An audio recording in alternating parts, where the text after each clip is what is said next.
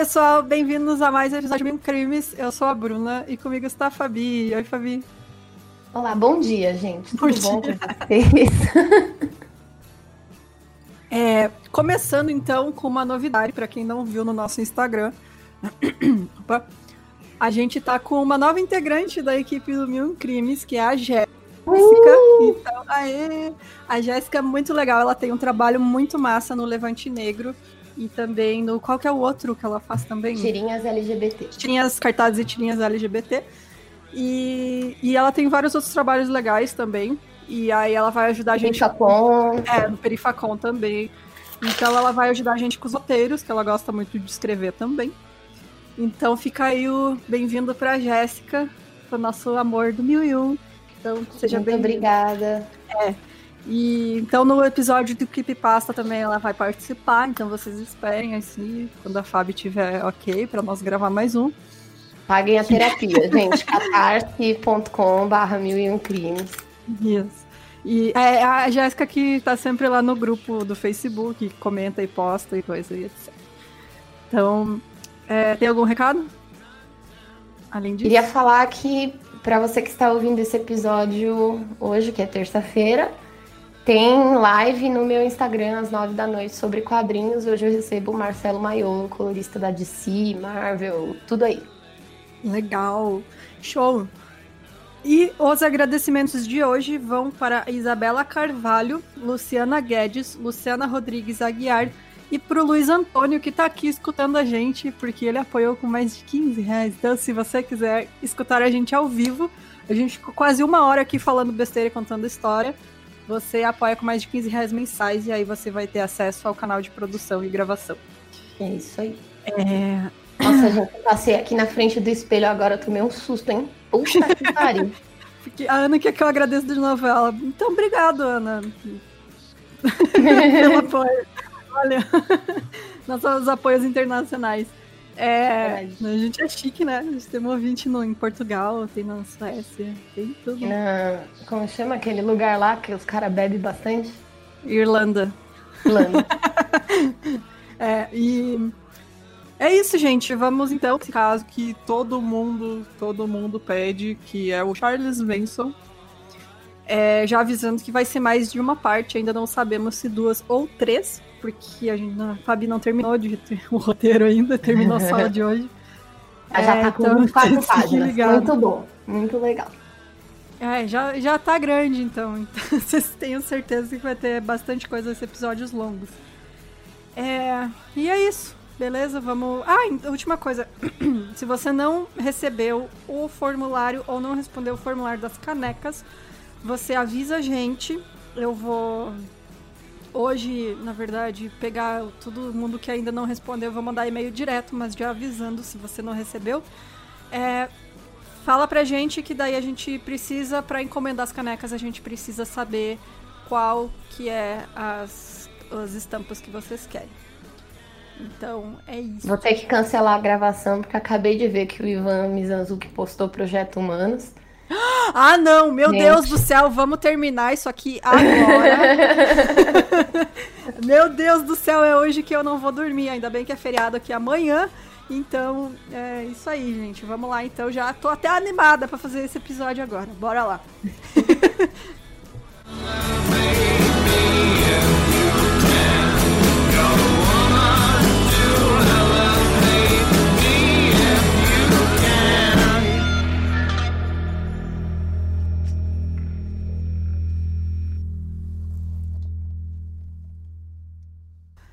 Nascido de uma jovem solteira de 16 anos chamada Kathleen Maddox no Hospital Geral de Cincinnati, no Ohio, o Manson foi apelidado pela primeira vez de sem nome Maddox.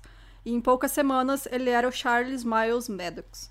Então, por um período após seu nascimento, a sua mãe foi casada com um operário chamado William Manson, cujo sobrenome foi dado ao menino. O pai biológico dele parece ter sido um tal de Coronel Scott, que a- contra quem Kathleen ah, moveu um processo de bastardia que resultou em um julgamento acordado em 1937.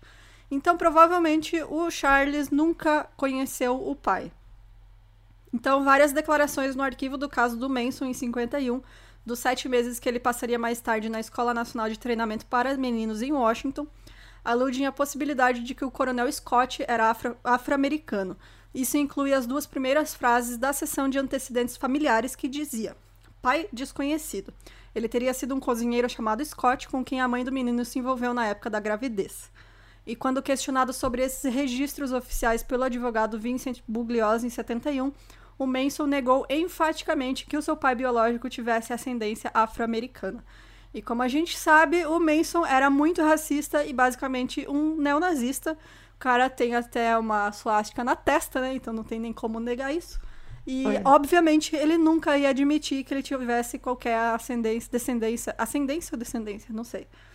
É como se ele, que ele fosse Sei lá, filho, né? De afro-americanos. Então, já começa bem, né? Bom, na sua quase autobiografia, né? E quando eu digo quase alta é porque é baseada, assim, tipo, não tem. Não, não, é, não dá para saber se é verdade, né? Chama. Que ele mesmo escre- escreveu e o livro chama em, su- em suas próprias. Não. Suas próprias palavras. Ou minhas próprias palavras, não tenho certeza.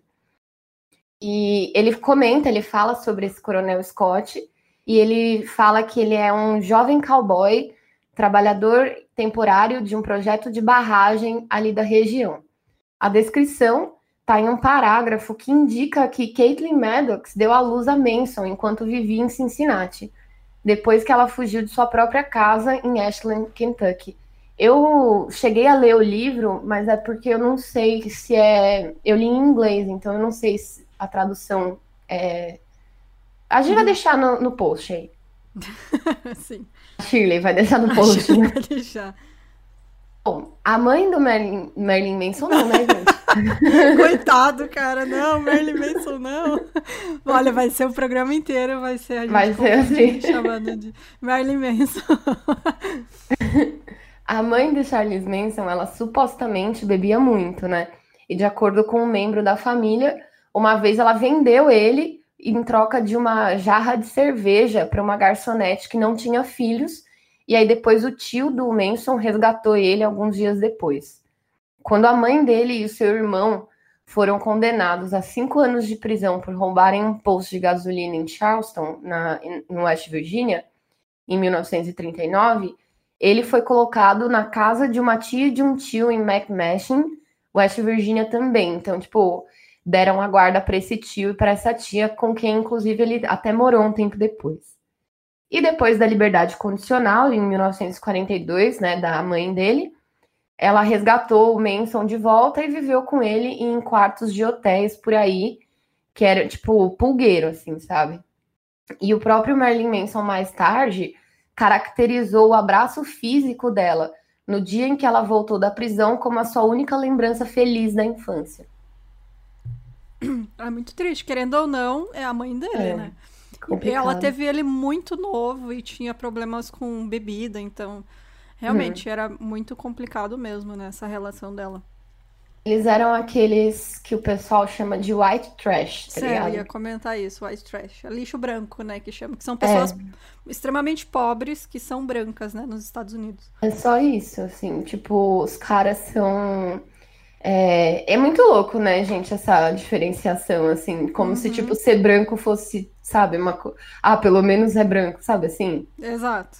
É. Tipo, é muito sinistro. Mas é, eles eram isso, tipo, eles eram uma família muito pobre, e mas ele tinha esse tio e essa tia, né, que eram menos piores, assim, mas co- complicado, né?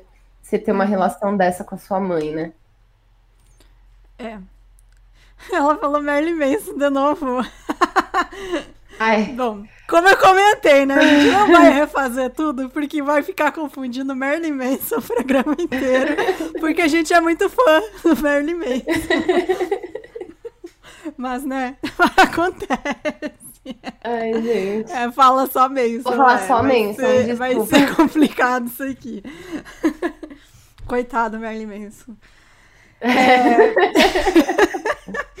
Pessoal desesperado no chat. Meu Deus, só fala Marilyn Manson. Vou falar só Manson, gente, É desculpa. Marilyn Manson.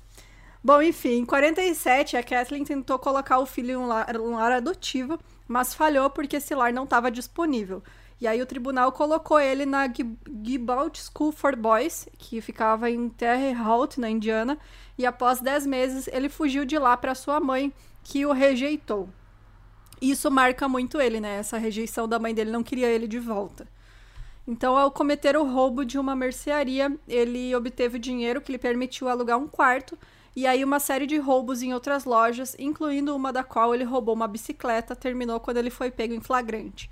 E aí ele foi enviado para um centro juvenil em Indianápolis, e sua fuga após um dia levou a sua recaptura e colocação na escola Boys Town. Boys Town. Eita, que tá difícil hoje. Então, quatro dias após a sua chegada lá, ele escapou com outro menino e a dupla come cometeu dois assaltos à mão armada a caminho da casa do tio do outro menino. Então, pego durante a segunda de suas invasões subsequentes de supermercados, o Manson foi enviado aos 13 anos para a Indiana Boys School, onde ele diria mais tarde foi brutalizado sexualmente e de outras formas. Então, depois de muitas tentativas fracassadas, ele escapou com outros dois meninos em 1951. Como no caso do Albert Fish, né, que ficou em uhum. orfanatos, também a gente vê aqui naquela época, era uma situação realmente muito horrível, porque além do abandono, eles eram abusados fisicamente, né? Então, Sim, apanhavam, eram, eram estuprados, enfim, era horrível, era uma, realmente uma, uma vida horrorosa. Então... E quando acontece isso com, tipo, um menino de 13 anos, né, cara, é muito complicado o tipo de trauma, né, que é, fica. Realmente. É bem complicado mesmo. Bom, em Utah, os três, né, que fugiram lá, eles foram pegos dirigindo para Califórnia em carros que eles haviam roubado.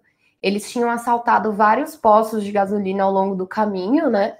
E pelo crime federal de levar um carro roubado através de uma fronteira estadual, o Manson foi enviado para a Escola Nacional de Treinamento para Meninos em Washington, D.C.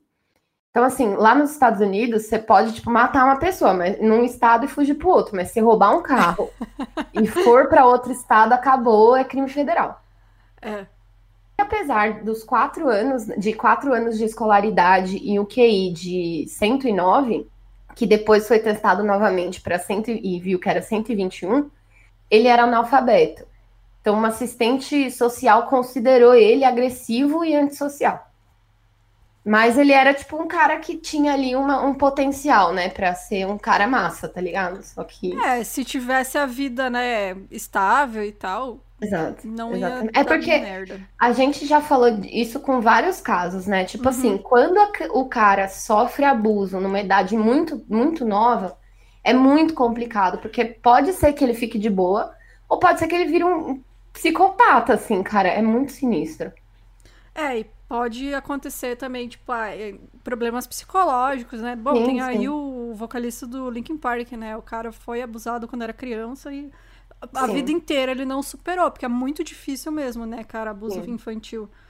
E acabou cometendo suicídio, né? Então, tipo, mesmo que o cara se saia bem, né, tenha uma vida boa depois, aquela vai ficar marca nele, né? Tipo, é muito difícil de superar isso mesmo. Sim.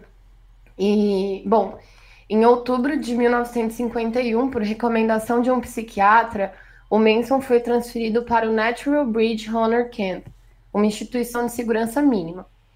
Menos de um mês antes da audiência de liberdade condicional dele, que estava marcada para fevereiro daquele de 1952, do ano seguinte, né?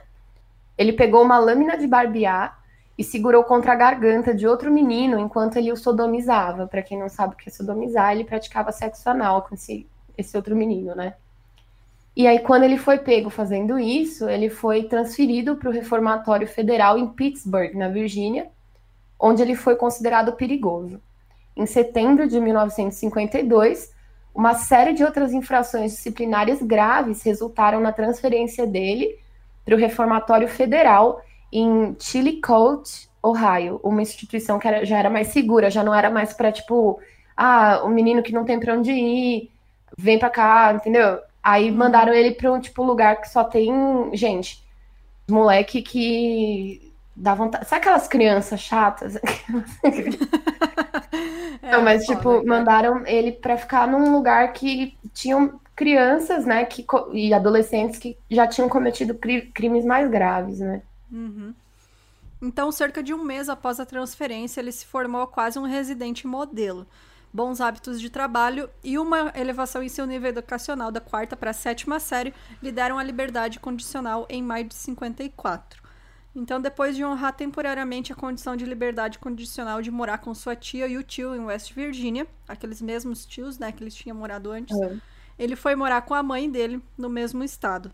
Em janeiro de 55, ele se casou com uma garçonete chamada Rosalie Jean Willis, com quem ele se encontrou, ele encontrou uma felicidade genuína, embora de curta duração. Ele sustentava financeiramente seu casamento por meio de pequenos empregos temporários e também roubo de automóveis, porque, né, não, né? hábitos a gente não perde fácil assim. então, por volta de outubro, cerca de três meses depois que ele e a sua esposa grávida chegaram a Los Angeles em um carro que ele tinha roubado em Ohio, o Manson foi novamente acusado de um crime federal por levar o veículo roubado para outro estado. Então, a mesma coisa que ele tinha feito antes. A mesma coisa. Então, após uma avaliação psiquiátrica, ele recebeu cinco anos de liberdade condicional. A sua sub subsequente falha em comparecer a uma audiência em Los Angeles por uma acusação idêntica apresentada na Flórida resultou em sua prisão em março de 56 em Indianápolis. E a sua liberdade condicional foi revogada e ele foi condenado a três anos de prisão em Terminal Island, que fica em São Pedro, na Califórnia. Então, é, ele passou muito, tipo assim, a infância dele, cara, é muito complicada, né? Tipo, foi levado de um lugar para o outro, aí sofria abuso, sabe? É, é. Não só dentro da casa dele ele sofria abuso, né? É porque, assim, eu percebo que tem umas coisas que, tipo, criança e adolescente não deveria passar, sabe? Tipo. Não, com certeza. Sabe, assim, você não tem um lugar seguro que você pode dormir. Tipo assim, imagina ele em casa, quando ele morava com a mãe, sem saber se, tipo, será que ela vai chegar bêbada hoje? Será que ela vai aparecer com um cara aqui? Será que esse cara vai me machucar?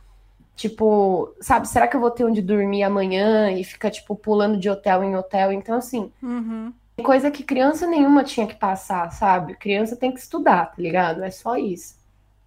É. Enfim, né? No mundo perfeito, né, gente? A gente sabe muito bem como é que é.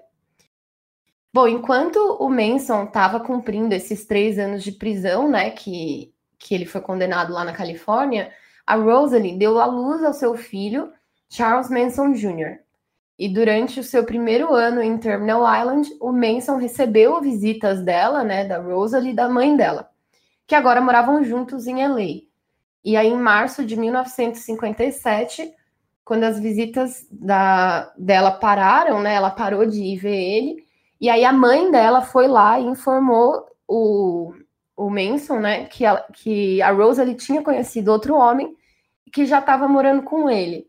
E aí, menos de duas semanas antes de uma audiência de liberdade condicional agendada, o Manson ele tentou escapar.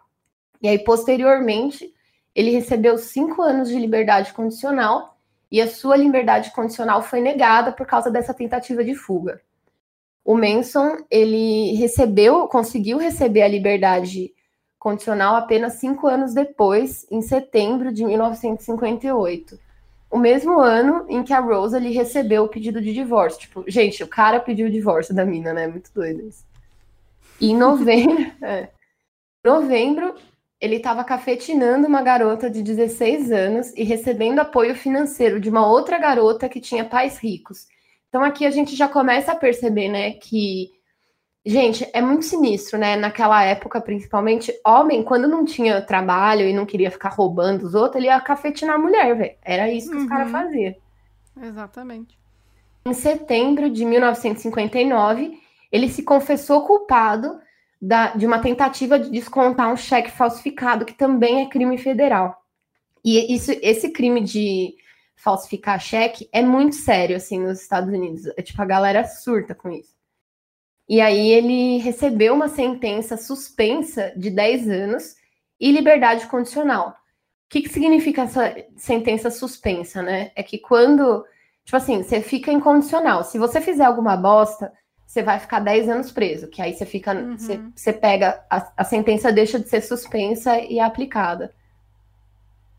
E aí, ele, depois, né, de um tempo, ele pegou essa, essa sentença suspensa de 10 anos de liberdade condicional. Por que que isso aconteceu? Uma jovem com histórico de prisão por prostituição fez um apelo choroso perante o tribunal, né, falando que ela e o Manson estavam profundamente apaixonados e se casariam se ele fosse libertado. E aí, tipo assim, gente, eu não sei o que esse homem tinha, que as pessoas ficavam meio surtada por ele, né? Tipo assim. é muito doido, né? É muito doido. Tipo assim, tem o caso ali, por exemplo, ele estava sendo sustentado pela família rica de uma das meninas e a outra ele estava prostituindo. E aí, tipo, aqui, é, uma outra menina chegou e falou assim: Não, seu juiz, a gente vai se casar, a gente tem um futuro pela frente, não sei o que lá. E aí, antes do fim do ano, a mulher, de fato, ela se casou com ele, possivelmente para que o testemunho contra ele não fosse exigido dela e para que também não desse bosta, né? Porque se ela chega e fala assim, o juiz fala: Bom, vocês não iam se casar, não, gente? Por isso que eu não prendi o cara. é, mas é que no, lá eles têm leis que dizem que a mulher não é obrigada a testemunhar contra o marido se ele cometer um crime. É, ou o marido con testemunhar contra a mulher. Então, se você é casado, você não precisa entregar a pessoa, mesmo que você saiba que ela cometeu um crime. Exatamente. Então, mas o Manson é um caso muito doido porque ele tinha muita lábia. E é aquela lábia de maluco, né? Que tu começa a escutar, tu. Ah, coisa, papo de maluco, né? Isso fala besteira. Mas tem maluco que daí começa a escutar ele, para eles fazem sentido, sabe? O cara come, consegue entrar na cabeça das pessoas, né? É que nem o cara lá do Heaven's Gate. É, exato, exatamente. E... Mas a gente vai chegar nisso, porque o Manson, né, é mais ou menos pra essa turma aí, né? É, coisa de maluco, né? Bom, quem não viu o, o Mind Hunter, né, a segunda temporada, que é sensacional aquela cena do Ford é com o Manson, né, cara? Que é, é, muito foda, porque o ator pegou completamente o espírito, né? O modo Não, de falar, e é o, é o mesmo cara que fez o Era Uma Vez em Hollywood, que Exato. é uma... Ele é a cara do Manson, né? Aquele é cara... igualzinho, cara. Ele é igual, igual. E ele pega bem o espírito do cara, que é falar um monte de baboseira sem sentido, que para ele faz sentido, né? E fazer parecer é tipo coisa assim, inteligente. Tipo aqueles cara de empresa, tá ligado? Que vem falar assim, ó, tipo, nossa, mas aqui os stakeholders e a não sei o que lá, o novo normal. É. O cara Se fala fosse... com tanta certeza que parece é. que é verdade, tá ligado? Se fosse hoje em dia, ele ia ser chefe de empresa de marketing multinível, né? Sim, exatamente. Ai, hoje, hoje eu fiz um post do, do Mil e Um Crimes no LinkedIn, né? Aí vocês têm que ver, gente. Tipo, eu falando lá assim, ó. É, ah, em grande... profissional. Muito profissional. Assim, ó. Gente, vocês sabem que eu sempre fui fascinada pela psicologia humana. Mas por, por como o ser humano é capaz de ter empatia, mas também o outro extremo disso. Dessa ideia surgiu o Mil e Um Crimes, que não sei o quê. Aí, gente e eu, assim, né? Enquanto traços antissociais como psicopatia podem ser observados em grandes líderes, quando esse traço é dominante, gente, eu sou muito profissional, muito profissional. Profissional de lorota, eu também consigo fazer isso é, em prova. É como que chama aquele é, como que era? Lero Lero Generator? Lero Lero Generator. É tipo isso, sabe? É, mas é, é, tão, é tão marca do Manson, né? Que tanto o Ed Kemper fala dele. O Ed Kemper fala de todo mundo, né? Ele é tipo fofoqueiro, Sim. ele é. Ele é, é... como é que é o cara das fofocas lá? O... Porra, esqueci o, o nome dele. Eu ia falar Walter Mercado, tadinho. Walter Mercado é, uma bonzinha. Tadinho, cara. Não, ele era o fi, a Fifi mesmo, que a Bruna tá dizendo. A Fifi da prisão. Ele falava. Sônia Abrão de... da prisão. É, Sônia Abrão. De quem os caras chegavam lá, o FBI, ah, quer falar de fulano. E ele falava, né? Não tinha mais o que fazer. E aí ele comenta que o Manson gosta de aparecer, né? Ele é super egocêntrico. E é uhum. realmente, o cara gostava de falar, e se tem alguém que tava disposto a ouvir, aí sim é que ele não parava. Gente, a, a Indira, que é uma ouvinte que acompanha o podcast aqui ao vivo, ela falou um negócio muito engraçado que eu quero ler. Ela falou assim, ó, é bem perfil de estudante de humanas, de chinelo de couro, não toma banho, vem com os papos transcendental, fala de disco voador e come um pessoalzão. É, esse é o mesmo. é bem isso aí, papo de maluco. Vem falar aquelas religião doida, sabe? De cristal e coisa. Ai, gente. é, bom, o nome dessa moça que fez o apelo tão bonito e casou com ele era Leona.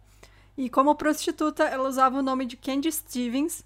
E depois que o Manson levou ela e outra mulher da Califórnia para o Novo México para fins de prostituição, ele foi detido e interrogado por violação da Lei Mann, que a Mann Act é uma lei federal que proíbe transportar mulheres ou garotas para fins de prostituição, libertinagem ou qualquer outro propósito imoral. Vou, Mas, fa tipo... vou fazer uma, uma observação aqui no imoral, porque. É. Ai, gente. coisa de conservador, né? Tipo, você não pode transportar as mulheres para fazer uma orgia, vocês todo é. mundo consentido, não, porque é imoral, tá? Não pode. Exato. pois é. Mas, Mas enfim, assim, né, cara, se todo mundo falar... concorda. Desculpa, vou falar. Não, tipo, tu vai provar como que ele tava levando de prostituta? Você só ele falou, não, são minhas amigas aqui, minha mulher é minha amiga, o que, que vocês vão fazer? E aí? Ele era então, casado acho que, deve, acho que assim é. Eu acho que é tipo, você pega em flagrante, tá ligado? Uhum. Tipo, ah, sei lá, ser. você tá. Você, você vê, tipo, o cara e a garota tá se prostituindo ali num canto, o cara tá aqui esperando dentro do carro com um bolo de dinheiro, tá ligado? Uhum. Eu acho que é, tipo, é. alguma coisa assim, sabe? Uhum.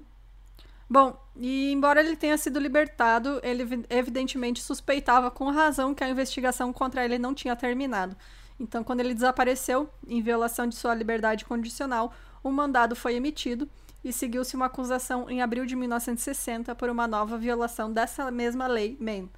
Então, preso em Laredo, no Texas, em junho, quando uma das mulheres foi presa por prostituição, o Manson foi devolvido a Los, Los Angeles e por violação de sua liberdade condicional na acusação dos cheques falsos, então ele foi condenado àquela sentença de 10 anos que estava suspensa.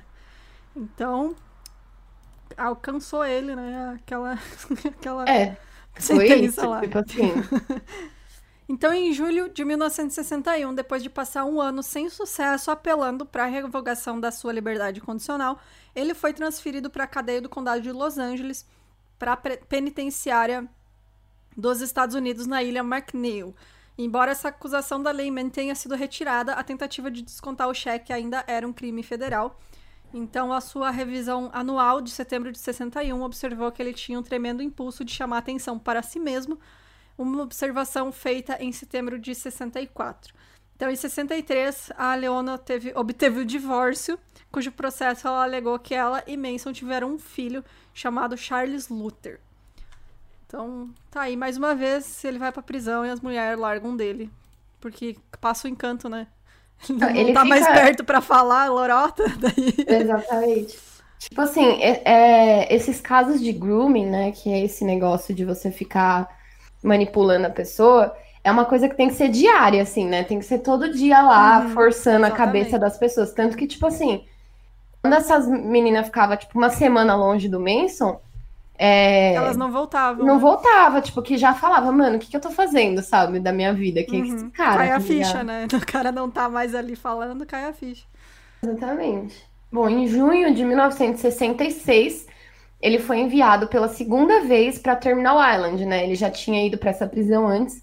E depois de sete anos encarcerado, ele conseguiu uma audiência onde foi determinada a sua liberdade condicional por bom comportamento. 21 de março de 1967, no dia da sua libertação. Não, opa, desculpa aqui. Em 21 de março de 1968, o dia da, na, no dia da sua libertação, ele já havia passado mais de metade dos seus 32 anos em prisões e outras instituições, como reformatórios, né? Então, contando às autoridades que a prisão havia se tornado seu lar, ele solicitou, só que sem sucesso, que ele fosse que lhe fosse permitido ficar na prisão. Ele queria ficar. Não, já, já, já chega. que eu tô aqui. É. A vida adulta não, não quero mais. Devia ter deixado. Deviam ter Devia deixado. Ter deixado. Né? Devia ter falado, fica, filho, pode ficar. Você quer ficar, fica aí, pô. E, enfim, era um fato inédito ali, né? Tipo, meio doido isso daí, mas é, isso daí foi mencionado em uma entrevista na televisão com um cara chamado Tom Snyder, que era um Tipo um apresentador desses Jô Soares, assim, sabe? E, bom, no dia da sua libertação, o Manson solicitou e obteve a permissão para se mudar para São Francisco, onde, com a ajuda de um conhecido da prisão, ele se mudou para um apartamento na cidade de Berkeley. E na prisão, o ladrão de bancos Alvin Carpes o ensinou a tocar violão. E aí, tá é, ah, beleza, né? Beleza. Até aí tudo bem. E agora ele, ele, depois que ele saiu da prisão, né, na, nesse apartamento aí, ele vivia principalmente de esmolas. E aí ele conheceu a Mary Brunner, que era uma graduada de 23 anos da, da Universidade de Wisconsin-Madison. A Mary, né, ela estava trabalhando como bibliotecária assistente na Universidade de Berkeley, que é super renomada. E o Manson foi morar com ela.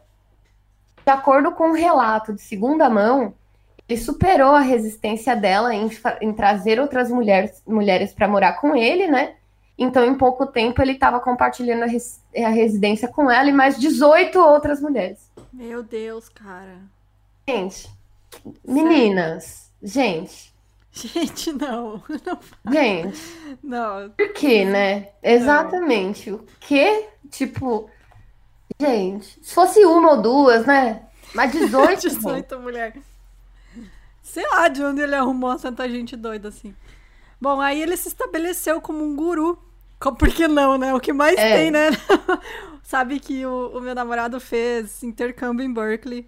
E aí ele fala que, tipo, toda rua tem um maluco, cara. É a cidade dos malucos. Porque. E é assim, mas é os malucos inofensivos, sabe? Aqueles doidos que ficam falando. Sim. Besteira. Não, e se você for pensar, ainda nessa época, era o. Era aquele Summer of Love, sabe? Uhum, exato. É, tipo, é... mano, é a época para isso. A cada é. esquina tinha um guru novo, uma religião nova, um, sabe assim, tipo. Ai. É a época dos cultos e das seitas, é tudo coisa nova aparecendo, e as pessoas deslumbradas com isso, né? Os hippies, tá é. ligado? Então ele, ele, se, ele se estabeleceu como guru em Haight Ashbury, de São Francisco, que durante então o Summer of Love de 67 estava emergindo como local hippie característico. Então, Eu não falei? É. Falei, velho. É isso aí, velho. Hip é foda, né, gente? É, é foda. É, expondo uma filosofia que inclui a parte da cientologia, que é visto na prisão, ele logo teve seu primeiro grupo de jovens seguidores, a maioria mulheres.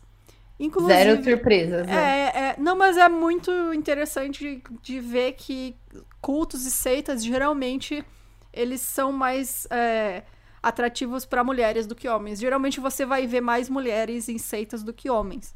Porque o uhum. próprio uhum. modo deles apelarem para a pessoa e, tipo, da ajuda que eles propõem é tudo voltado mais para mulheres. É mais Sim. atrativo para mulheres do que homens. Até porque homens têm aquela, né, de tipo. O cara cresce ouvindo que não precisa de ajuda e que não sei o quê. Sim. Então já é mais uma mentalidade diferente. Então, depois de uma avaliação da equipe do Manson, quando ele entrou na, na prisão em julho de 61, na penitenciária da Ilha McNeil, em Washington, ele classificou a cientologia como sua religião. Faremos um episódio de cientologia um dia desses, né? Por que não? Porque senão eles vão mandar matar a gente? tal, vamos, que vamos, tal vamos. esse motivo? ah, que, que isso, cara. Pode mandar, manda vir o Tom Cruise aí. Deus me livre, mano. Entra o Tom Cruise aqui, Missão Impossível, entra pela minha janela aqui no nono andar, velho. Não. Sabe que ele não usa dublê, né? É tudo ele que faz é, então. Mas é, cara, vamos, vamos falar de Scientologia assim um dia desse. Por que não? Então, antes do fim do verão, ele e oito ou nove de seus entusiastas se amontoaram em um ônibus escolar antigo que eles reformularam. No... Cara, que, que estereótipo, né? De hippie é muito, né? É muito. com tapetes e travesseiros coloridos no lugar de muitos assentos que eles tinham removido. E aí eles foram para o norte até o estado de Washington e depois para o sul através de Los Angeles e México. E aí eles retornaram à área de Los Angeles e viveram em Topanga Canyon, Malibu e Venice. Então o Manson adicionou membros à família Manson durante alguns meses de viagens que foram realizados em parte em uma van Volkswagen e ele estava aparentemente acompanhado por Mary Brunner, que era aquela bibliotecária. Então era novembro. Essa daí ela já. Ela, essa mina aí vai até. É, é doida que nem ele. comprou, comprou a história. Então era novembro quando o ônibus escolar saiu de São Francisco com o grupo já ampliado, então já tinha bastante gente com eles. Bom, os eventos que culminaram nos assassinatos começaram no final da primavera de 1968 quando, segundo alguns relatos, Dennis Wilson, dos Beast, Beast Boys, não, dos Beach Boys. Beach Boys. Eram outros boys. Ele pegou duas mulheres da família Manson que estavam pedindo carona e levou elas para casa dele em Pacific Palisades por algumas horas, fazer o famoso bacanal, né, gente? Né? Por que aí, não, né? É, qual o problema, Tamo né? aí, vocês estão aí também? Bora lá. E aí, voltando para casa, nas primeiras horas da manhã seguinte, de uma sessão de gravação noturna, o Dennis foi recebido na garagem da própria residência dele por Manson, que simplesmente saiu de dentro da casa. Tipo assim. e eu, o Wilson claramente ficou desconfortável, né? E perguntou para aquele estranho se ele pretendia machucá-lo. Assegurando-lhe que não tinha essa intenção, o Charles Manson começou a beijar os pés de Wilson. Olha lá que beleza. Cara, que medo, cara. Isso é pior ainda. Tipo assim, imagina você traz um boy na sua casa, tá ligado? Tipo, aí você, beleza, aí você vai viver tua vida durante a semana. Aí você volta pra sua casa um dia, e aí, tipo, esse boy tá lá na tua casa. Tipo assim. Não é o dia de manhã cedo, né, cara? Tipo, Gente, seis da manhã. Não, e aí, dentro da casa, o Dennis Wilson encontrou 12 estranhos. Tipo assim, Aí você entra em casa, aquele boy que você pegou, aquele boy não, um boy X, né? Porque já é outra pessoa. É outra pessoa. É, aí a pessoa tá lá com mais 12 pessoas dentro da sua casa. Gente, eu botava todo mundo pra fora na base da vassourada. Eu, porque aqui a campanha toca, eu já finjo que morri, né? Não, não, não tem ninguém, não, muito obrigado. Enfim. E ele encontrou 12 pessoas dentro da casa dele, né? Que o Manson tinha levado, e a maioria eram mulheres. Ele não se importou, porque provavelmente. Anos 70, né? né? Qual, qual... Era isso, só isso explica. Exatamente. E aí a casa dele acabou se tornando um ponto de encontro dessas pessoas, né? E não só ponto de encontro, mas o, esse número dobrou. Tinham, tipo, 25 pessoas na casa do cara. E eles estavam morando lá, tá ligado? tipo assim. Aí, tipo, chegamos e ficamos, né? O cara não tocou. É que nem cachorro, gato, né? Tu dá comida pra gato de rua. No outro dia tem cinco na porta da tua casa. Exato. Exatamente. É assim. E aí, nos meses seguintes, né? Quando esse número dobrou e os membros da família Manson se tornaram parte da casa, ele. É, nessa casa ficava no Sunset Boulevard, né? E aí faz... eles fizeram uma conta assim que toda essa galera lá na casa dele custaram para ele aproximadamente 100 mil dólares. Isso inclui, é, gente. Aí, olha isso aqui. Isso inclui uma grande conta médica para o tratamento de gonorreia, que todo mundo pegou dentro da casa. Claro, né? Bacanal correndo solto. Gente. E a, é, ó que belezinha. E aí, além disso, 21 mil dólares por causa da destruição acidental de um carro que ele tinha que não tinha seguro, que a família Manson ficava pegando emprestado. E aí o Wilson cantava e conversava com o Manson, e as mulheres, né, eram tratadas como servas dos dois. Olha lá que lindos. Com certeza todo mundo chapado até o cu. Sim. Não tinham sim. nem ideia o que estavam fazendo, né? E por isso que estava nessa situação. Então ele pagou pelo tempo de estúdio para gravar músicas escritas e tocadas pelo Manson. Olha só, então o Manson virou um rockstar. Ele apresentou ele a conhecidos seus que trabalhavam no negócio do entretenimento. Entre eles estavam o Greg Jacob, Jacobson, Jacobson, Jacobson. É, Jacobson. O Terry Melker e Rudy Altobelli. O último deles, então, era o dono de uma casa que logo alugaria para a atriz Sharon Tate e seu marido, o diretor Roman Polanski. Então eram vizinhos, né? Sim. O Jacobson, então, que ficou impressionado com o Charles Manson, que se apresentava como artista, levava um estilo de vida regado a drogas e mulheres, além de ser ainda usado e considerado um filósofo por todos aqueles que o seguiam. Como Gente, se ele fosse filósofo. um ser divino. E com tudo isso, ele também pagou para gravar o material do Manson. Então é basicamente dois caras. Um cara falou, olha pro Manson e falou: oh, Isso aqui, vou, vamos fazer esse cara famoso, né? Mostrou é, pra outros tipo, malucos. Caíram na. Caíram na, no papo dele na também. Lábia, né? né? E os caras olharam assim, meu, olha esse maluco aqui. Não toma Apareceu banho, com 20 mulheres de mulher. dentro da... Apareceu do nada, brotou do chão cheio de mulher. Todo mundo acha que ele é um deus. Vamos, vamos pagar o CD desse cara aqui. então, naquele livro, né, que a Fabi comentou em suas próprias palavras, o relato é que o Manson encontrou Wilson pela primeira vez na casa de um amigo em São Francisco, onde o Manson tinha ido para comprar maconha. E o cara, né, do Beach Boys, supostamente deu a Manson seu endereço no Sunset Boulevard e o convidou para passar por lá quando estivesse em Los Angeles. Então ele já mandou aquela é, não, não, foi bem assim. Não foi bem assim, ele me convidou pra ir, pipipi, popopó. Mas, mas mesmo assim, né? Se eu falasse pra Bruna, Bruna, quer dar uma passada aqui em casa? Você aparecesse com 30 pessoas e morasse aqui? Sabe que as festas da minha adolescência eram assim, né? a gente falava, ó, vai lá em casa, cada um leva uma bebida. Quando eu via, a gente tinha 50 pessoas lá, sério. É, não sei, se brotava gente, não sei da onde. É, mas aí o problema é ficar 15 dias e passar gonorreia. É, não, era né, uma noite só, né?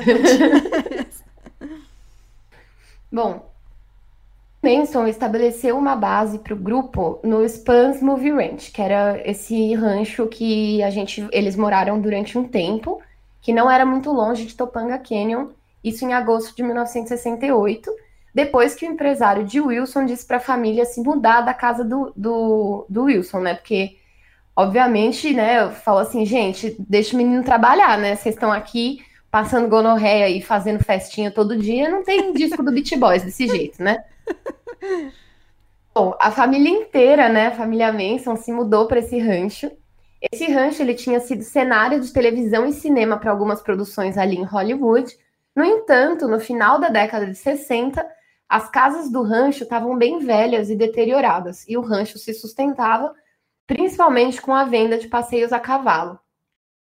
Os membros da família Manson fizeram um grande trabalho em torno do terreno, né? Tipo, eles arrumaram algumas coisas, não sei o quê.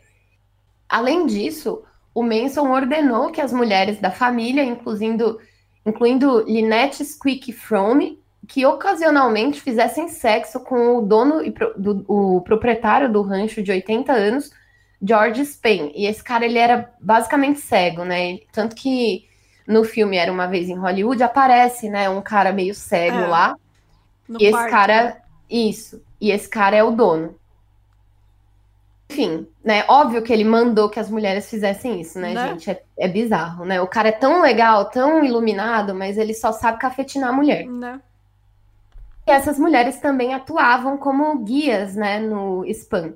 Tipo, ali na região, elas faziam esses passeios, né, para turista e tal. Em troca disso, né, o, o Spam, que era o dono, né, o George Spam, permitiu que o Manson e o seu grupo vivessem no rancho de graça.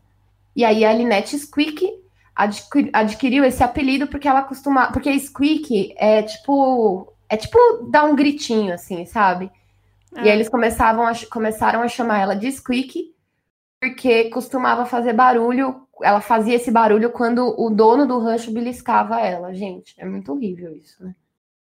O novo membro chegou no, no grupo, né, e se juntou com a família Manson no rancho Spam. Esse cara era o Charles Watson. E o Watson era um texano de uma pequena cidade que abandonou a faculdade, se mudou para a Califórnia e conheceu o Manson na casa do Dennis Wilson. E aí o Watson, ele conheceu eles dando uma, ele dava caronas para o Wilson enquanto ele precisava porque os carros tinham sido destruídos pela família Manson. Show, hein? que beleza, é. né? Bom, hein? Que legal.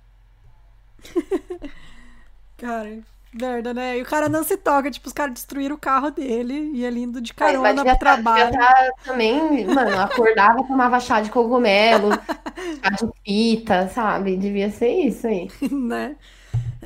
Então o cara, o dono do rancho, Spam, apelidou o Watson de Tex por causa do seu sotaque texano, que era muito forte.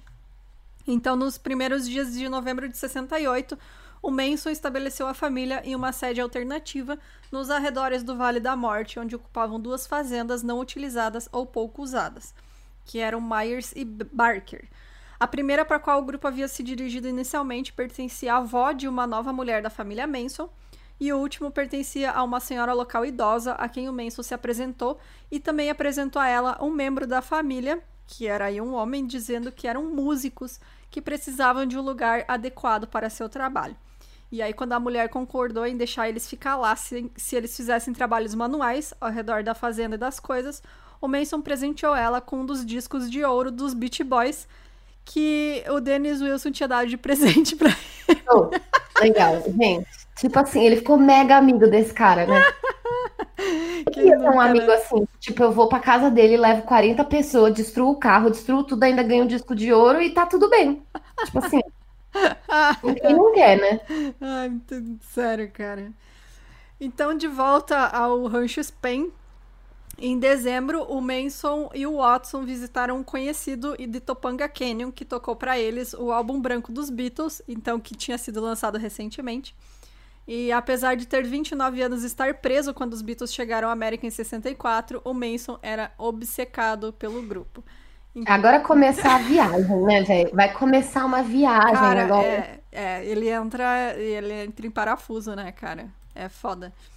Queria só falar aqui que vocês podem me cancelar, mas eu acho Beatles muito chato. Ai, eu também odeio. Ai, meu Deus. Ah, nesta, neste podcast não gostamos de Beatles. É isso, gente. Ai, não, não é tudo isso, não. É só. Esses dias eu vi um post que definiu completamente, que é tipo. É, foi a única. Foi a partir daquele. dos Beatles que as mulheres puderam ser. É, expressar sua sexualidade, né? Então como tinha aquela boy band lá, elas ficaram tudo doida. E Porque eles eram brancos, eles, tá ligado? Era uma, é era uma boy tipo... band, né? E aí as mulheres ficaram loucas. E é isso, por isso que fez sucesso. Já tinha um monte, já tinha um monte de gente fazendo rock, é. já tinha, gente, um monte de cara negro, tá ligado? E aí, tipo, uhum. não, aí vamos juntar aqui uns bonitinhos, e bonitinho assim, né, gente? Tô sendo bonitinho, vírgula, né? É. E aí foi isso, é a primeira boy band, só isso. Bom, vamos ser canceladas agora pelos, pelos Beaters. Não sei como é que foi, como é que é chefa de Beatles é o? Beaters. É os Submariners. Submariners. Mas é, cara. É, bom, voltando então. É, no centro de correções da ilha McNeil, quando ele estava preso, ele disse a outros presidiários, incluindo aquele cara que ensinou ele a roubar coisa, né? O Alvin Carter. Ensinou ele a tocar violão. Tocar violão, isso aí que poderia superar o grupo Infama. Né? Diz que ia ser mais famoso que os Beatles. E para a família Manson, ele se referia aos Beatles como a alma e parte do buraco do infinito. O que quer que isso queira é, dizer. É, lá, tá ligado? É, é aquele negócio, né? Vou falar qualquer coisa. Vou qualquer falar. Coisa. É isso. Eu sou filósofo, né? Com as pessoas que fingem que me entendam. Exato. Bom, por algum tempo, né, o Manson vinha dizendo que a tensão racial entre negros e brancos estava crescendo e que os negros iriam se rebelar nas cidades americanas. É, lembrando que, né, apartheid nessa época, né, nos Estados Unidos, assim, anos 60. É... Teve o, o, assassinato do Martin Luther King, né, uhum. que foi em, em abril de 1968. E aí ele enfatizou esse fato, né, para falar que, tipo, olha, eles vão atacar a gente, né? Tipo, uhum. ai, é, ai. Em uma véspera de ano novo extremamente fria no Myers Ranch, os membros da família Manson, reunidos do lado de fora, em torno de uma grande fogueira, ouviram o Manson explicar que a turbulência social que ele previa também havia sido prevista pelos Beatles. tipo, a galera que toca o CD da Xuxa ao contrário, né? Era o Manson. Né? Isso, exatamente. Alô, diabo, né? E ele também explicou que as canções do White Album contavam tudo em código. Exatamente isso. Vamos ouvir a é. Xuxa ao contrário aqui. Só que, na verdade, ele também afirmava que o álbum era feito para a família Manson. Tipo assim. gente, é uma viagem, é uma obsessão, né? Ele falou que um, eles eram um grupo eleito que estava sendo instruído pelo disco dos Beatles a preservar os dignos do desastre iminente. Então, tipo assim, gente, é muita é muita loucura, né, velho? Muita O que, que é os Beatles na fila do, do apocalipse? Não entendi até hoje essa relação deles, tipo, por que, sabe? Por que os Beatles? Não sei, porque sim. É, é isso, basicamente. porque sim. E no início de janeiro de 1969, a família escapou, escapou do frio do deserto, né? E se posicionou para monitorar a suposta tensão de Los Angeles. Então eles se mudaram para uma casa que era amarela em Canoga Park, não muito longe desse rancho Spam, né? E como esse local permitia ao grupo permanecer entre a, abre aspas, submerso sob a consciência do mundo exterior, fecha aspas, o Manson chamou o lugar de Yellow Submarine em outra referência aos Beatles. Gente, uma salva de palmas, né? E esse cara é, é criativo, velho. Puta que pariu. Parabéns. Lá nessa casa, né? Os membros da família se prepararam para o apocalipse iminente, que ao redor daquela fogueira o Manson chamou de Helter Skelter, em homenagem também à música de mesmo nome dos Beatles também. Então, assim, o Charles é. Manson era basicamente uma grupo alucinada. Pô, é isso é aí. É exatamente isso. Ele só queria conhecer os Beatles, gente. Era um garoto Fã, como o eu. O foi longe demais, né? Hoje em dia ele seria a Army. Ia, ia ser fã de K-pop fazendo guerra na internet. Exatamente. Mas eu, assim, eu confesso que eu tô muito feliz com os fãs de K-pop que eles atacam Bolsonaro. É muito, muito gente, bom, galera. Eu amo, gente. K-popers do que escutam K-popers do bem. Vocês moram no meu coração. Isso aí.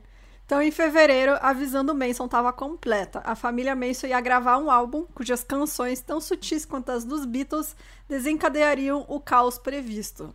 Que beleza, hein? Então, assassinatos, Ai, que... eles planejavam assassinatos horríveis de homens brancos por homens, homens negros que seriam recebidos com retaliação e uma divisão entre brancos racistas e não racistas resultaria na autoaniquilação dos brancos.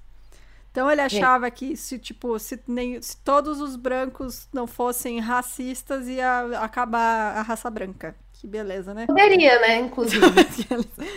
É, o triunfo dos negros, por assim dizer, meramente precederia o fato de serem governados pela família que cavalgaria o conflito no abismo sem fundo, que seria uma cidade secreta sobre o Vale da Morte. Na casa do Canoga Park, enquanto os membros da família trabalhavam em veículos e estudavam mapas para se preparar para a fuga do deserto, eles também trabalharam em canções para o seu álbum que mudaria o mundo. E quando foram informados de que o músico e produtor musical norte-americano Terry, Terry Melcher deveria ir para casa para ouvir o material, as mulheres se prepararam, prepararam uma refeição e limparam o lugar, mas o cara nunca foi. Mudou de ideia, né? Eu acho engraçado, né? Esse álbum que mudaria o mundo, gente. Novidade. Não mudou nada. Novas, né? Eles nada eram... aconteceu. Eles eram ruins. É isso. Não mudou o mundo porcaria nenhuma. Nada. Não nada nem, nem a história da música mudou. Nada. Então, em 23 de março de 69, o Manson entrou sem ser convidado na uh, New 50 Cielo Drive, que ele conhecia como a residência do Melcher, e essa propriedade era do Rudy Altobelli, onde o Melcher não era mais o inquilino. Naquele mês de fevereiro, os inquilinos eram a Sharon Tate e o Roman Polanski. Então, o Altobelli estava na casa de hóspedes da propriedade e alugava a casa principal. Olha só, eu não sabia que era por isso que ele tinha ido nessa casa. Não sabia é, mesmo. Ele, ele foi nessa casa procurando o tal produtor. O produtor que, que ia gravar o vídeo do o álbum deles. Deu o cano nele, tá ligado? Basicamente. É, cara, mas olha as loucuras do cara, né, meu? Eles estavam tudo. Nossa, eles estavam chapados 24 horas por dia. E aí, se ele falasse qualquer merda, os caras iam acreditar. Mas já dá para perceber, assim, né, o comportamento de Stalker dele, né? Porque é. ele apareceu na casa do Dennis Wilson, do Beach Boys. Aí agora, tipo, o cara falou que ia na casa dele, ele não foi. Aí ele foi atrás do cara, tá ligado? Tipo, uhum. ele era bem, bem intrometido, né? Tipo, basicamente. Peraí, vou ouvir a música do Manson aqui, peraí. There's a time for living. The time keeps on flying. You're loving, baby, and all you're doing is crying. Can you feel? Ah, those feelings real. Look at your game, girl. É que ele cantava bem até.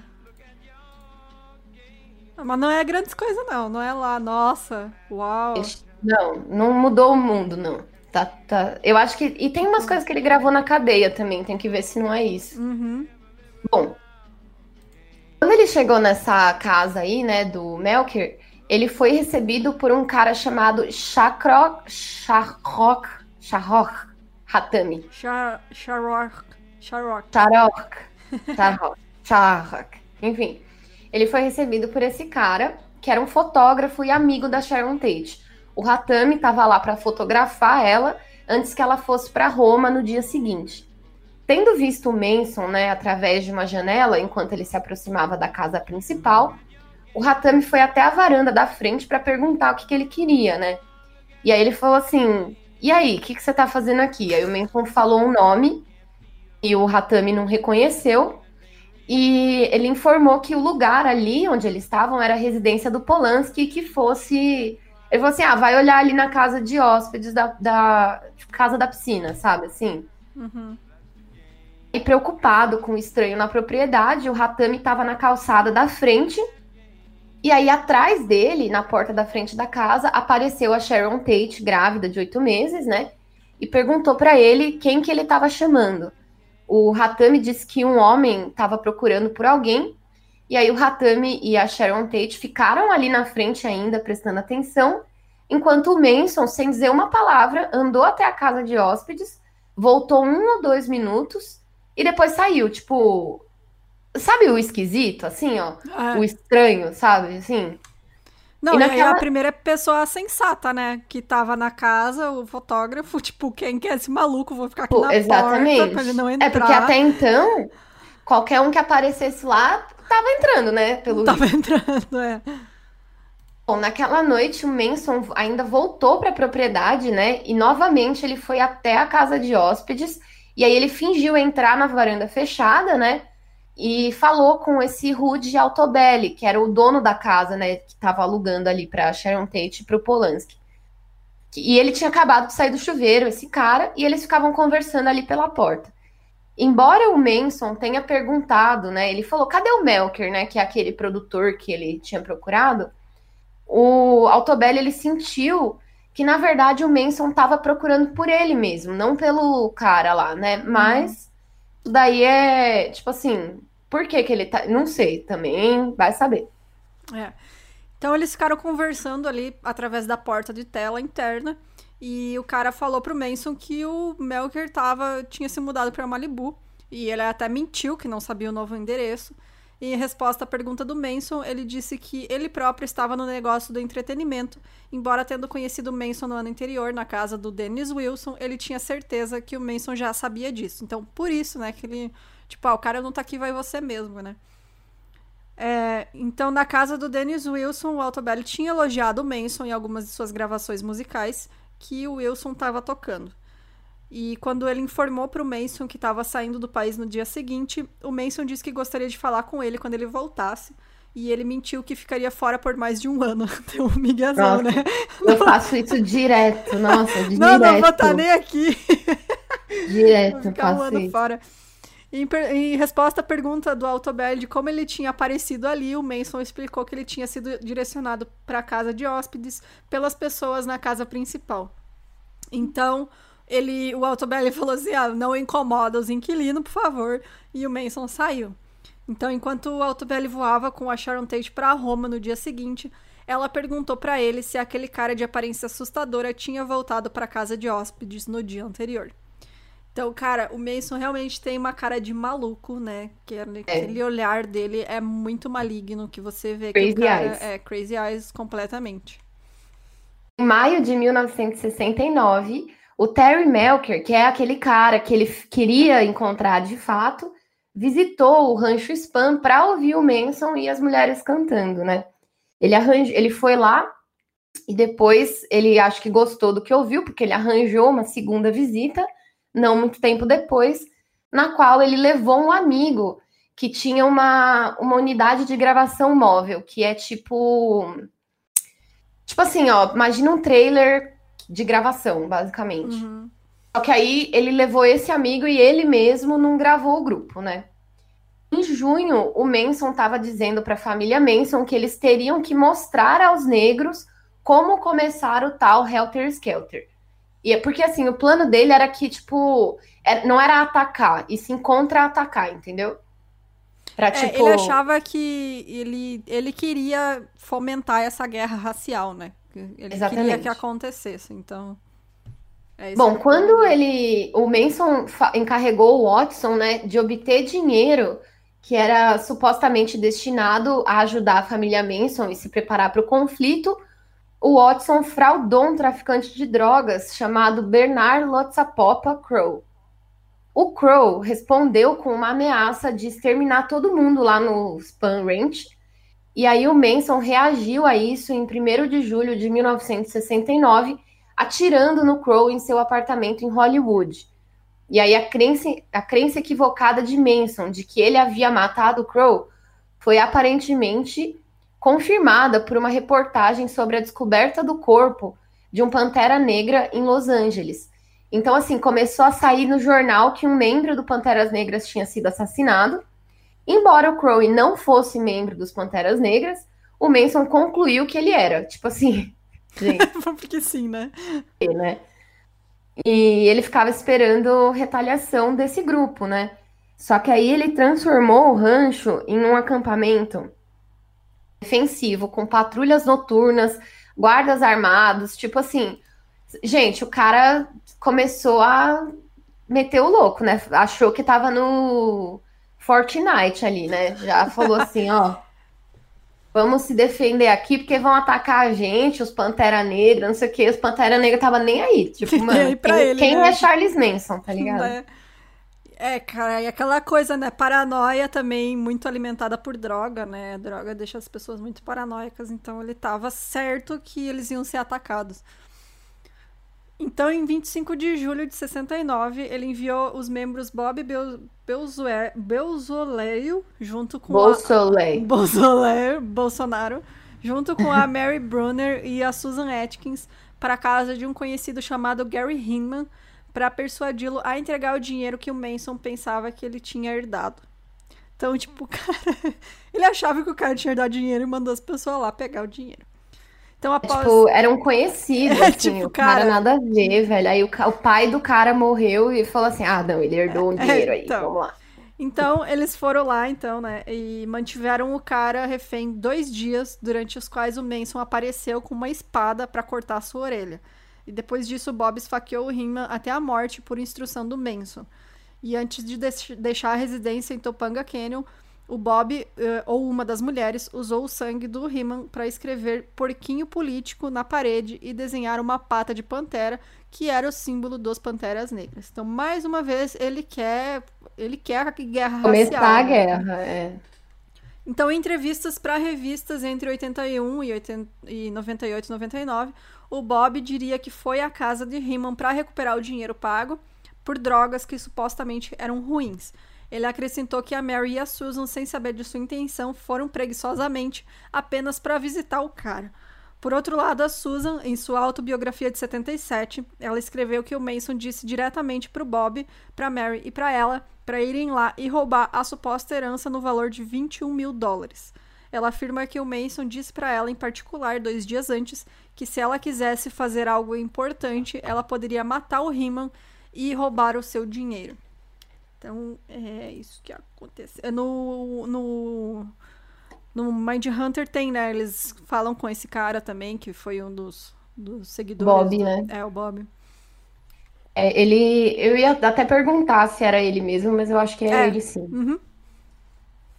O Bob, né, ele foi preso em 6 de agosto de 1969, após ter sido flagrado dirigindo o carro do Riemann. E a polícia encontrou a arma do crime também, né? Dois dias depois, o Manson disse aos membros da família no Rancho Spam, agora é a hora do Helter Skelter. Ele falou, agora vai começar, né? E aí, é. tipo, e nada. E aí, na noite de 8 de agosto, né, o Manson, que era foi nessa hora que ele falou, né? Agora é a hora do Helter Skelter.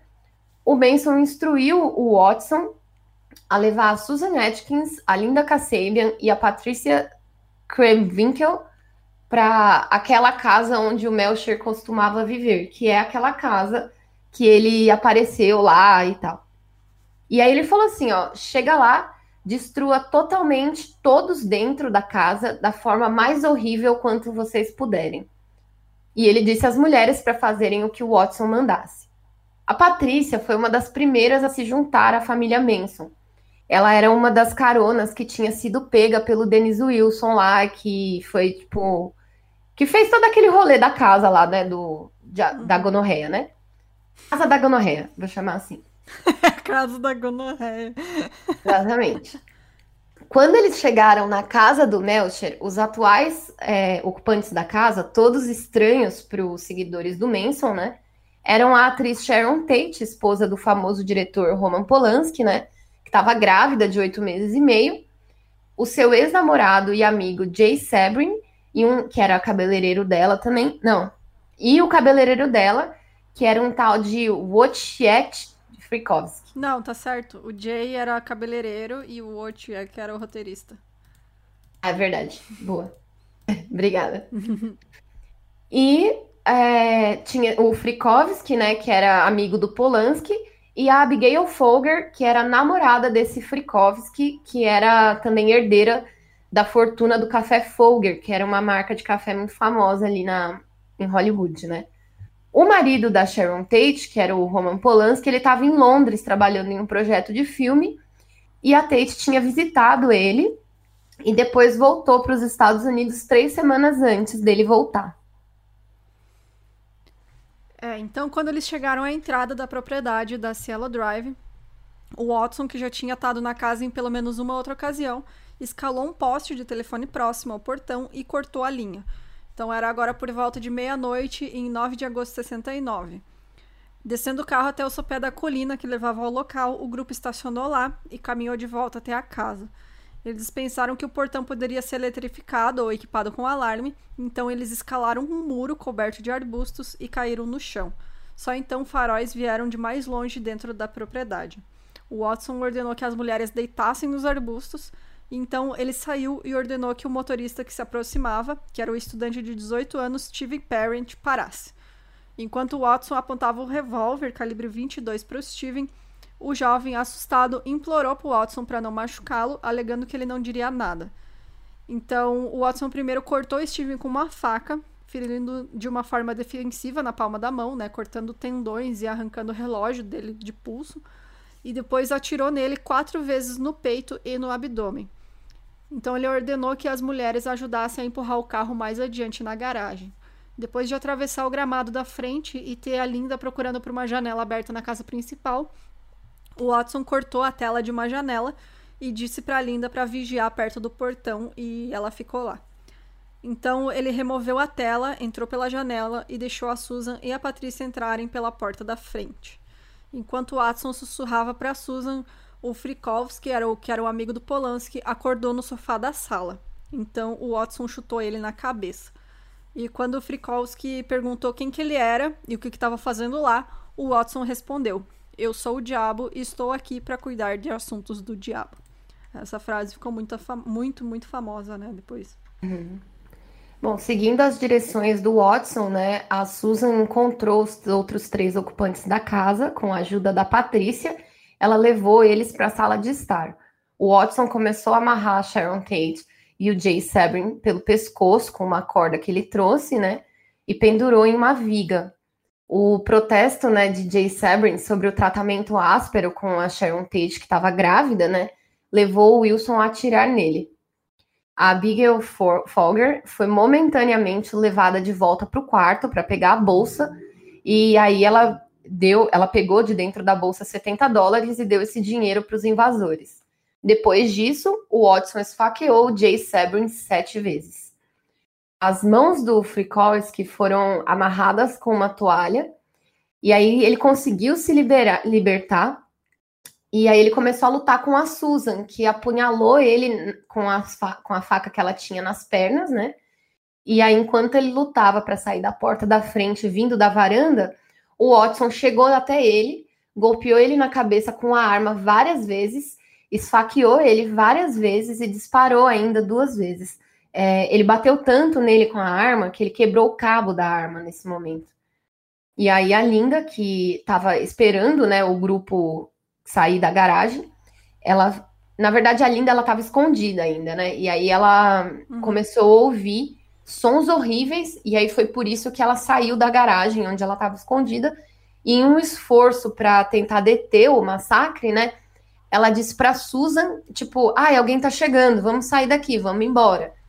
Mas não adiantou. Ela se arrependeu, né? Tipo, Sim. Na última hora. Então, dentro da casa, a Abigail escapou da Patrícia, fugiu pela porta de um, pela porta de um quarto para a área da piscina e ela foi perseguida até o gramado da frente pela Patrícia, que a esfaqueou. Ela foi abordada pelo Watson também, e seus dois agressores a esfaquearam 28 vezes. Então, enquanto o Frikowski lutava para alcançar o gramado, o Watson o assassinou com uma onda final de esfaqueamento. Ele foi esfaqueado 51 vezes. Cara, é muito, nossa, né? É muito violento. Então, de volta a casa, a Sharon Tate implorou para ter permissão para viver o suficiente para ter seu filho e até se ofereceu como refém na tentativa de salvar a vida do seu filho que ainda não tinha nascido. Os seus assassinos não aceitaram nada, já que a Susan e o Watson mataram a Sharon Tate, que foi esfaqueada 16 vezes. Ele descreveu mais tarde que ela gritava pela sua mãe enquanto estava sendo morta. Mais cedo, quando os quatro membros da família saíram do rancho Spam, né, para ir até lá, o Manson tinha falado para eles, é, para as mulheres, né, deixem um sinal que fosse algo mágico. E aí, usando a toalha que ela, que uma das mulheres tinha usado para amarrar as mãos do Frikowski, a Susan escreveu porco na porta da frente da casa com o sangue da Sharon. No caminho para casa, os assassinos trocaram de roupas, né, que eles estavam todos ensanguentados, e jogaram essas roupas nas montanhas junto com as armas em confissões iniciais, o, a colega de cela do no Sybil Brand Institute, onde a Susan foi presa, ela assumiu que ela que matou a Sharon.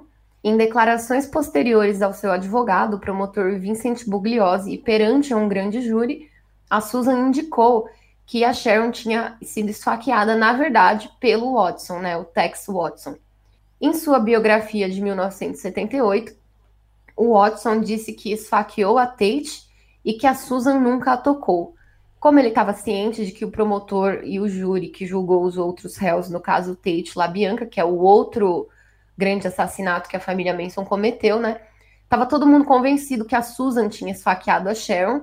E na, na, ele, quando foi dar o testemunho dele, ele testemunhou falsamente que não foi ele. Então, ficou ali um jogando a culpa pro outro, né? Tipo, ah, foi ela, foi ele, foi ela, foi ele. Só que aí no final, na, quando ele escreveu o livro dele, né, a biografia, aí ele assumiu de verdade, né? Mas no, no julgamento falou que não foi, né? É complicado. É, grandes merda, né? Independente, é. né? Tava os dois lá e queriam matar ela, tipo. Exato. Mataram os outros também. Mas é, cara, eu acho que esse é o pior pesadelo, né, velho? Tu tá em casa e aparecer gente estranha, maluca e matar todo mundo. Tipo, cara, Sério, é, é muito horrível isso, muito horrível. Porque tu não tem nem como, tipo, tentar dialogar com o maluco, né? A pessoa tá lá pra te matar. Tu não tem o que fazer. Só aceita. Mas é isso, gente. A gente vai parar por aqui porque ainda tem muita, muita coisa. A, a Fabi comentou, tem o caso Labianca, né, também. Depois disso. E não sabemos ainda se vão ser dois ou três episódios, mas. Então, semana que vem a gente continua. Fabi?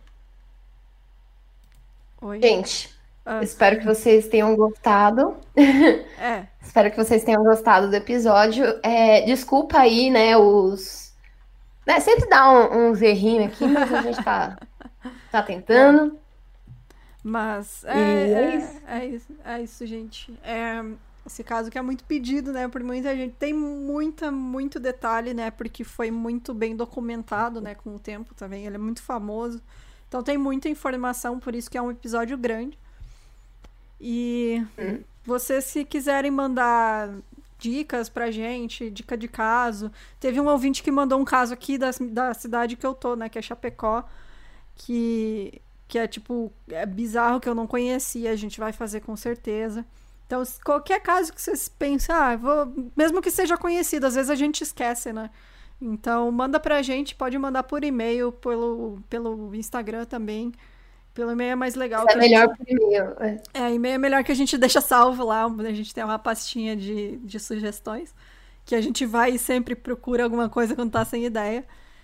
E beleza, é isso, gente. Se você quiser nos apoiar, entra lá no site milcrimes.com.br, vai ter o botão de apoio. E semana que vem vai ter o post desse episódio. Não vou dizer semana que vem, no último episódio sobre o Manson vai ter o post. A gente não sabe, então se vai ser dois ou três. Mas, né, vamos, vai ter lá o post com todas as informações, a gente vai botar os vídeos e etc. É, então, beleza, finalizamos. Valeu, gente, para quem tá aqui ouvindo. Beijo para todo mundo. Falou. Obrigada aí aos apoiadores. Brigadão, gente. Qualquer coisa, sigam lá, Instagram, arroba mil e um crimes. E o meu é arroba porra Fabizinha, Fabi underline. Isso aí. Então, tchau. Tchau. Aê. Tchau. Usem o filtro do Instagram. Ah, já era pra dar tchau? Eu dei tchau, né? É, não ah, tá. sei. Ah, eu dei. Deu? Se não dá agora. Tchau.